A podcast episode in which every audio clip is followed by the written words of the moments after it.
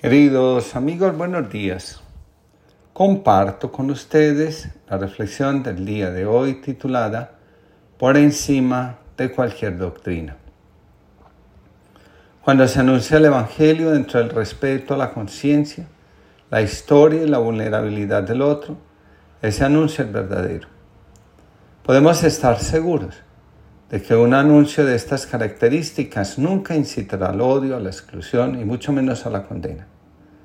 Para muchos, resulta escandaloso cuando Jesús o la iglesia muestran su misericordia hacia el que sufre, hacia el que está destruido interiormente por la fuerza del pecado. Muchos sienten que la doctrina se está abandonando o destruyendo.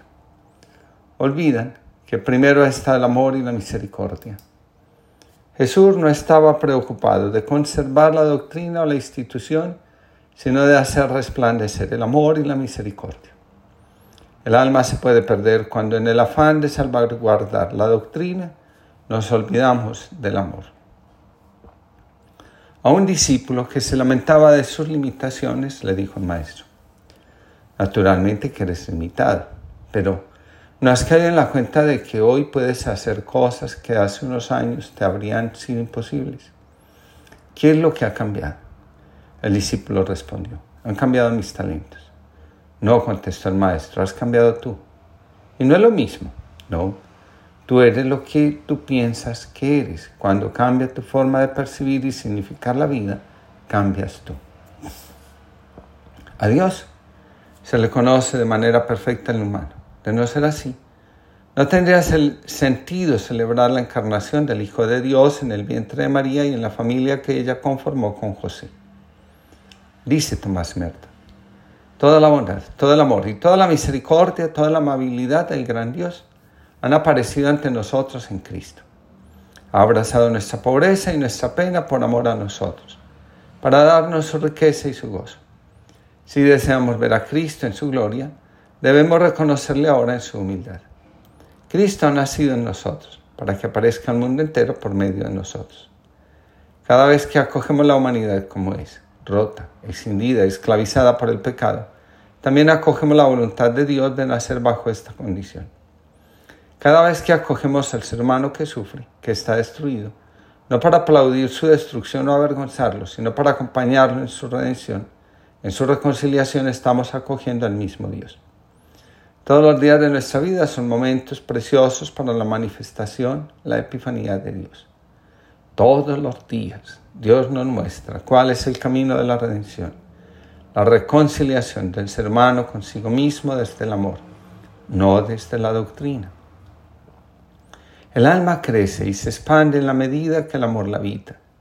La experiencia religiosa tiene como función dotar de sentido la vida, y hacer que quienes la viven experimentan cada día el gozo de ser libres frente a los prejuicios y a lo que destruye el vínculo con el hermano. Los que se dedican a fomentar la intriga, la discordia, la enemistad o a levantar muros que rompen las relaciones ponen en riesgo su alma.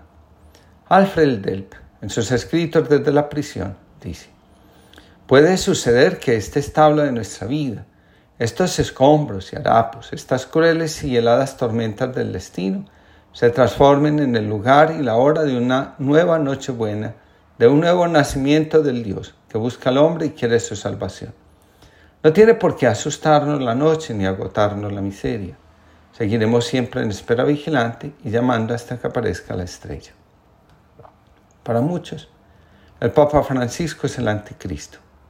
Francisco no parece estar adosado, como diría Merton, a la institucionalidad externa de la Iglesia. Las opciones de Francisco miran hacia el interior de la Iglesia, una comunidad de pecadores que dan testimonio del amor y la misericordia de Dios. Excluir es fácil, acompañar a sanar, reconciliar e integrar exige una disposición interna que no siempre se encuentra o se está con la voluntad de cultivar. Lo que verdaderamente nos ha de conducir es el amor, ese que siempre nos recuerda que el amor siempre está por encima de nuestras equivocaciones, debilidades y presunciones de estar por encima de todo y de todos. El amor que sana es la fuente de la verdadera alegría. Tener en el corazón y en la voluntad el deseo de que todos, sin excepción, experimenten el amor y la misericordia de Dios, no solo es conexión con el alma y la divinidad, también es conocer en qué consiste la felicidad y la santidad. De nuevo, escribe Tomás Merton. Nuestra tarea es buscar y encontrar a Cristo en nuestro mundo tal como es y no como podría ser. El hecho de que el mundo sea diferente de lo que podría ser no altera la verdad de que Cristo está presente en él y que su plan no ha fracasado ni cambiado. Confesar que creemos en Cristo no significa que tengamos necesariamente que adherirnos a una doctrina o institución. Creer en Cristo significa confesar que el amor es el hogar de todos, los que están sanos y los que están enfermos, de los que sufren y de los que han encontrado consuelo. Cristo siempre está presente y cuando lo acogemos, descubrimos que Él es nuestra única y eterna morada. El alma encuentra su casa cuando el amor es el fuego que la calienta y alienta. Hoy Muchos miran con recelo la experiencia religiosa. En muchos corazones hay un dolor profundo. Es el resultado de las acciones desafortunadas de los que, en lugar de anunciar a Cristo, se dejaron arrastrar por el desorden de sus pasiones. Es difícil ver que la acción de pocos termine opacando el buen actuar de muchos. Por encima de todo esto, el alma anhela vivir una relación profunda de intimidad y comunión con Dios. Dice Alfred Dett, la vida de Dios se realiza dentro del hombre, en lo más íntimo de su ser. En el hombre llega precisamente a ser el mismo allí donde se reconoce como el lugar en el que habita el ser más alto y luminoso. Cuando comprende su propia vida como un chorro que brota del misterio de Dios. Mientras el alma no conecta con el amor, anda como un vagabundo. Sabemos que el alma está desconectada por la ansiedad y la angustia que la rodea. La excisión, la disociación o la desconexión le impiden al alma gozar de lo auténticamente real y presente. Aprender a vivir, aprender la quietud, encontrar el sosiego para el alma es un ejercicio de cada día. En este estado, conviene recordar las palabras de San Juan de la Cruz. Para venir a gustarlo todo, no quieras tener gusto en nada. Para venir a saberlo todo, no quieras saber algo en nada. Para venir a poseerlo todo, no quieras poseer algo en nada. Para venir a hacerlo todo, no quieras hacer algo en nada. En la paz del encuentro consigo mismo y con Dios, el alma experimenta que el amor está por encima de cualquier doctrina.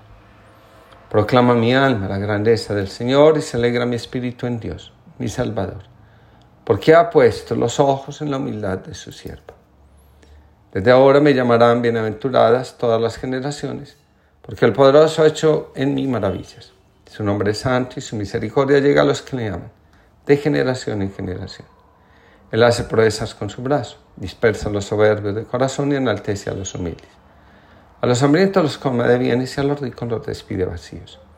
Auxilia a Israel, su siervo, acordándose de la misericordia, como lo había prometido en favor de Abraham y su descendencia por siempre. Que tengamos una linda jornada y que recordemos que el amor siempre está por encima de cualquier doctrina o cualquier institución.